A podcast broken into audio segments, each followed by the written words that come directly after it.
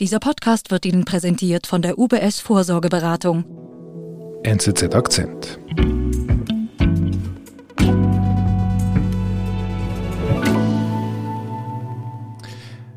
Alexander, wir, wir sprechen heute über die, die Wahlen in Argentinien. Da gab es eine große Überraschung. Ja, das war ähm, Javier Milei, der Politiker, der plötzlich aus dem Nichts sozusagen in Anführungszeichen auftauchte und 15 Prozent der Stimmen bei diesen Vorwahlen absahnte. Das, mit dem hat niemand gerechnet, dass er so hoch gewinnen würde. Das heißt, er ist jetzt eine politische Kraft in der argentinischen Politik. Mhm. Das Interessante war, als er die Wahl gewonnen hatte, in seinem Bunker, in einem Hotel ganz im Zentrum von Buenos Aires, da gibt's dieses Video, wie er in seinem Bunker, in seinem Hotel überwältigt ist von diesen Massen, die um ihn herum da stehen. Er hat diese Haarmähne umgekämmt wie immer und brüllt immer wieder nur kräftig prollig dieses Libertad Carajo, also verdammt nochmal, äh, Freiheit endlich. Und wir haben es der politischen Kaste gezeigt, so dieses, ähm, das war der Showman einfach, der jetzt da steht. Ne? Also wenn ich mir diesen Auftritt da anschaue, also was ist denn das für einer? Ja, es ist einer von diesen neuen Politikertypen, die wir kennen. Provokativ, anti-elitär, Anti-Establishment, die sich genau so profilieren. Durch neue Rollen, neue Auftrittsformen, durch neue Arten, sich aggressiv zu geben. Und da erinnert er durchaus an, auch an Leute wie Bolsonaro und Trump und die politischen Rechten in Europa.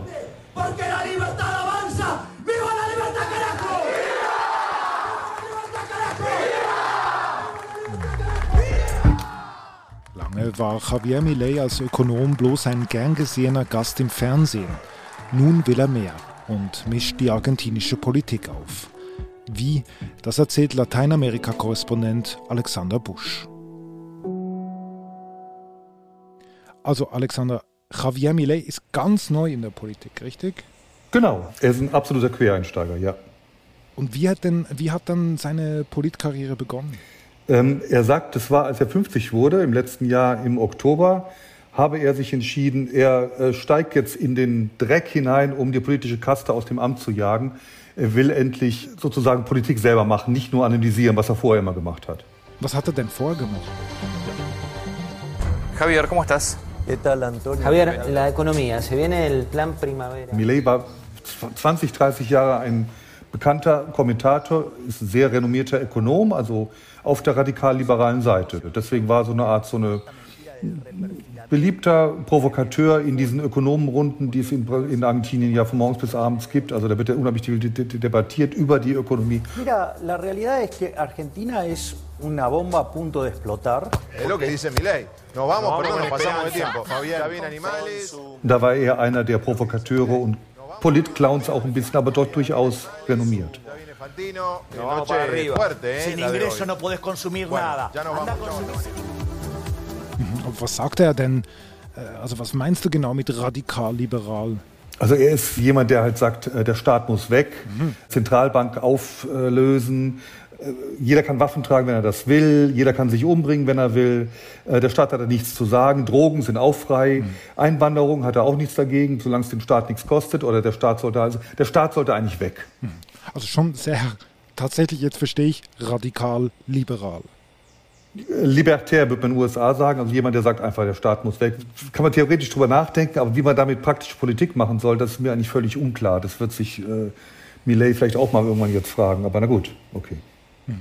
Also er war ja bis jetzt ein Theoretiker und jetzt möchte er irgendwie ein, ein Macher werden, so mit 50. Genau. Und dieser Geburtstag, wann war das, dieser 50. Also bis war im Oktober letzten Jahres, da ist er 50 geworden. Also letzten Oktober? Letzten Oktober erst, ja, ja. Ach so, das war jetzt erst gerade während Corona. Ja, genau. Man muss dazu sagen, ähm, Argentinien hatte einen ganz starken Lockdown. Es war keine Möglichkeit, in der Öffentlichkeit aufzutreten. Also er war wirklich ein mhm. radikaler Lockdown. Alle saßen zu Hause, niemand durfte auf die Straße. Es war ein Wahlkampf, der ohne Öffentlichkeit stattfand. Okay. Deswegen hat dann Millet in der Zeit dann seine Koalition geschmiedet, Leute sich dazugeholt, aber man sah ihn nicht. Ne? Okay. Aber wie wurde er dann bekannt? Also wenn gar nichts stattfindet? Also man kann dann wirklich sagen, dass es gab ein Schlüsselerlebnis und das war der 13. August ein Auftritt von ihm, der ihn nach oben katapultiert hat. Okay, was, was ist da passiert? Das ist halt, da sah man plötzlich, wie sich der bisher provokante, vielleicht auch ein bisschen zynische, ein bisschen vulgäre, aber durchaus intelligente Moderator zu einem, zu einer richtigen, in Deutschland würde man sagen, Rampensau gewandelt hat, als ein Rockstar. Und das war gerade eben, und wo war das? Das war in Palermo, also in der Nähe vom Stadtflughafen, in einem Park, wo öfters politische Veranstaltungen stattfinden. In, in Buenos Aires? In Buenos Aires, ja, ja, klar. Er geht da auf die Bühne hoch, hat, hat die argentinische Flagge umgehängt, bekommt die abgenommen wie so ein, wie so ein richtiger klassischer Rockstar geht dann auf, der, auf das Mikrofon, legt so einen Zettel hin und dann sieht man, wie er sich richtig dann jetzt vorbereitet und dann legt er los.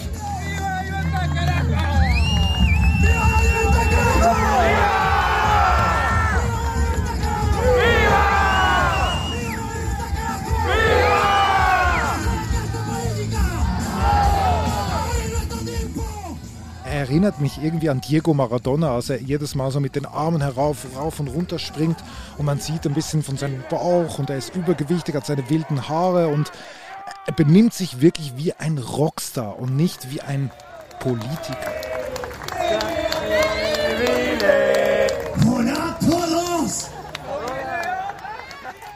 Ich würde sagen, das ist, wenn man es Argentinien betrachtet oder auch sonst Länder betrachtet, die Populisten an der Regierung hatten oder Populisten, wie sie sich auftreten, ist genau das der Fall. Das ist Politik. Stimmt. Man sieht es ihm an, wie er äh, auf die Bühne geht, den Zettel erstmal so einen Zettel mit ein paar Notizen hinlegt, aber nach kurzer Zeit schon beginnt er auf den Rhythmus mit, seinem, mit dem Publikum einzugehen. Er setzt dann die Slogans richtig. Die Leute brüllen, er brüllt. Ähm, es wird es ein Crescendo, was sich immer mehr steigert. Also es ist schon, das ist schon eine hohe Kunst, dieses so Reden zu halten. Ese proyectito de independencia del Banco Central porque nosotros vamos a quemar el Banco Central. Jetzt, was mir jetzt gerade einfällt, also er war ja vorher eher der Theoretiker. Wenn du sagst, er war ein, ein Ökonom, der als Experte im Fernsehen auftritt und jetzt schaue ich mir diesen Auftritt auf der Bühne an, also da, da scheint irgendwie ein total anderer Mensch geworden zu sein.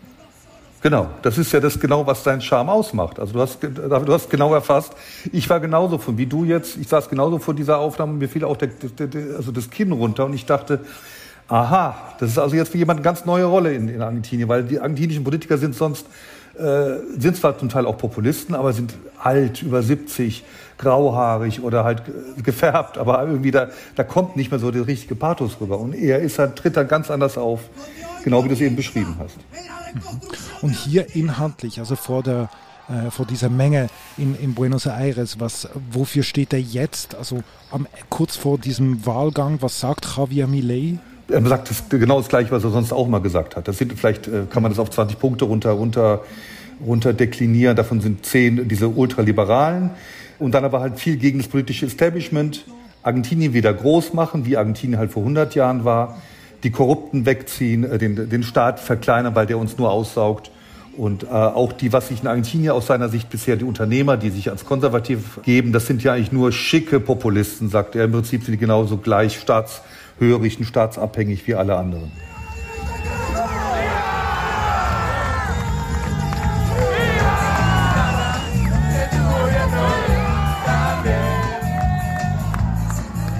Es ist sehr faszinierend, das zu sehen. Man, man, man, sieht halt, er ist noch nicht der Politiker, der auf der Bühne steht, ohne, der ohne alles einfach loslegen kann wie die großen südamerikanischen Populisten, sondern er muss es noch lernen, aber er macht das schon ziemlich gut.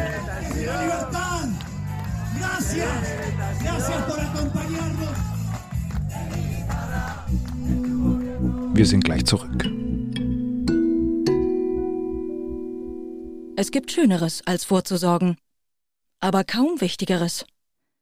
Zwei Stunden gut investiert.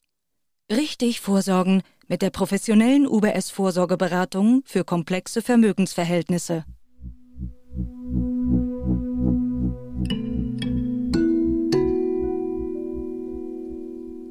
Und dann kamen die Wahlen. Wie gingen die aus? Es sind ja Vorwahlen für die Kongresswahlen im, im, im November. Es ist also sozusagen wie ein erster Wahlgang, um das zersplitterte Kandidatenfeld zu einen. Und in den, die, Umfragen waren sehr schwierig. Man hat ihm so gesagt, vielleicht könnte er so 7, 8 Prozent bekommen. Und da hat er halt am Abend dann 13,9, langsam sind es 15 Prozent gehabt. Javier Milei, precandidato a diputado nacional por la Ciudad de Buenos Aires de la Libertad Avanza, precandidato que Das heißt, er wird in Zukunft, wenn sich das bestätigt, und es kann auch noch mehr werden, mit fünf Abgeordneten in einem Kongress sitzen und dort zum ersten Mal zwischen den beiden großen Blöcken eine Alternative da sein, als Alternative, politische Alternative auftreten. Wie meinst du das mit den Blöcken? Also es gibt die Peronisten, die zwar politisch von rechts bis links alles immer vereinen, aber das ist sozusagen der eine Block traditionell. Und dann gibt es den bürgerlich rechten, radikal, aber radikal heißt die Partei, die ist nicht radikal.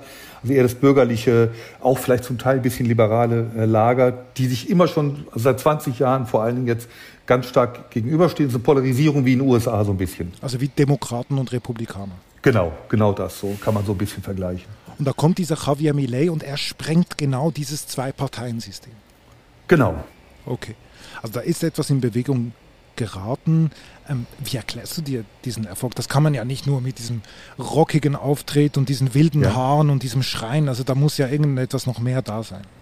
Ja, ich glaube, Javier Milei vertritt genau dieses. Der ist zwar 50, äh, aber in Argentinien vertritt er einfach dieses. Mhm. Die anderen politischen Sitten oder eine, eine Alternative für junge Leute, die einfach das nicht mehr sich ansehen wollen, dass 70-jährige Ex-Präsidentinnen und irgendwelche Technokraten in der Regierung darüber entscheiden, wie das Land weitergehen soll, sich aber eigentlich nur um sich kümmern. Und da mhm. kommt er an und brüllt diese Wut eigentlich auch hinaus dieser Hass aufs Establishment, was ja sehr einfach, was ja mhm. Die ganzen Rechten weltweit ja vereint, dass sie gegen dieses Establishment ankämpfen und den Hass auf die polarisieren. Das, das gelingt ihm auch sehr gut. Ich habe das Gefühl, seit ich eigentlich oder oft, wenn ich von Argentinien lese, in der Zeitung einfach so auch beim, beim, beim Blättern, Argentinien ist für mich auch irgendwie gleichwertig, manchmal auch mit Krise. Also nicht im Fußball, aber ich meine in der Politik. Ich lese immer Krise, Krise, Krise. Das ist auch so. Argentinien hat ja seit 100 Jahren, vor 100 Jahren war Argentinien so reich wie die USA oder es war ein Land, was die Welt mit, mit Bodenschätzen, mit Fleisch, mit Getreide ernährte nach den Kriegen. Und äh, das ist seitdem nur noch runtergegangen. Also seit 20 Jahren ist eigentlich das Land in politischer Dauerkrise. Es gab mal zwischendurch Wachstumsphasen, aber die letzten sieben, acht Jahre geht es nur noch bergab.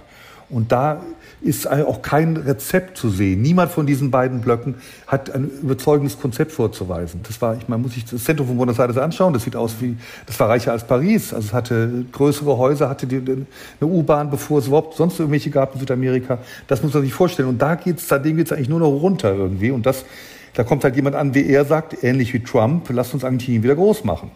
Also das heißt, er sagt wirklich, make Argentina great again. Na, Einfach auf, ja, auf Spanisch. Auf Spanisch, ja genau. Lass uns das wieder, wieder, wieder, wieder aufbauen. Lass uns das wieder zurückholen, wie Argentinien mal war. Das ist einer seiner zentralen Sätze in diesem. Das hat mich auch wirklich sehr stark an Trump dann erinnert. Mhm. Und was denkst du? Also Trump hat uns alle überrascht. Denkst du, Argentinien kriegt jetzt seinen Trump oder kriegt jetzt seinen Bolsonaro? Ähm, man muss das schon unterscheiden noch. Also ich würde ihn nicht gerne gleich in einen Topf werfen mit Trump und Bolsonaro weil er hat ja, in Argentinien ist äh, durchaus ein, sozial eine sehr progressive Gesellschaft. Also äh, es gab das erste Gesetz äh, für Homo-Ehe, es gab ähm, in den öffentlichen Verwaltungen sind Transmenschen, gibt's Quoten dafür. Also sowas in so einem Staat kann ein Mensch wie er nicht homophob, rassistisch auftreten, wie das Bolsonaro zum Beispiel tut. Okay. Auch die Militärs sind nicht so populär, also er kann damit nicht viel, viel gewinnen. Trotzdem gibt es in seinem Umfeld durchaus Abgeordnete, zwei Frauen, die eine, die will dass die Schäden, die die Guerilla damals in der Militärdiktatur an Zivilbevölkerung äh, gemacht hat, dass das entschädigt wird. Also gibt es durchaus auch Nähe zum Militär, Nähe zu diesem rechten Gedankengut. Bolsonaros Sohn hat natürlich sofort ihm gratuliert, als er gewonnen hat. Sie wollen sich jetzt treffen und so. Also er, er tändelt da schon damit mit diesem rechten Rand. Man muss ja sehen, wo er jetzt hin will. Er, er will ja sein, will das ja ausweiten. Das kann er eigentlich nur, wenn diesen rechten Rand voll besetzt. Und warum nicht? Mhm. Aber denkst du, dass quasi seine Karriere noch steil nach oben führt? Also letztlich zieht die Frage darauf hin, wird er mal Präsident dieses Land?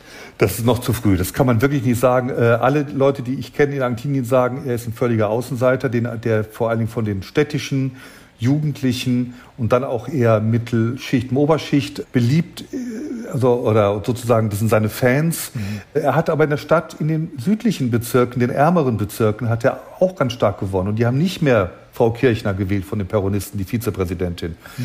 Also wir haben in Brasilien, ich hätte noch zwei Monate vor Wahl damals 2018 nicht gedacht, dass Bolsonaro gewinnt.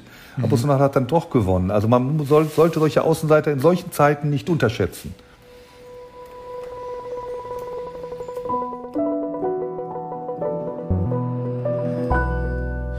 Also Alexander, ein Rocker mit radikalen ökonomischen Ideen mischt Argentinien auf. Da sind wir ja gespannt, wie das weitergeht in diesem Land, was da passiert. Auf jeden Fall beobachtest du Javier Mileys Weg weiterhin für uns. Vielen Dank. Ja, danke David. Vielen Dank für die Möglichkeit davon zu erzählen. Schönen Tag. Schönen Tag. Carajo.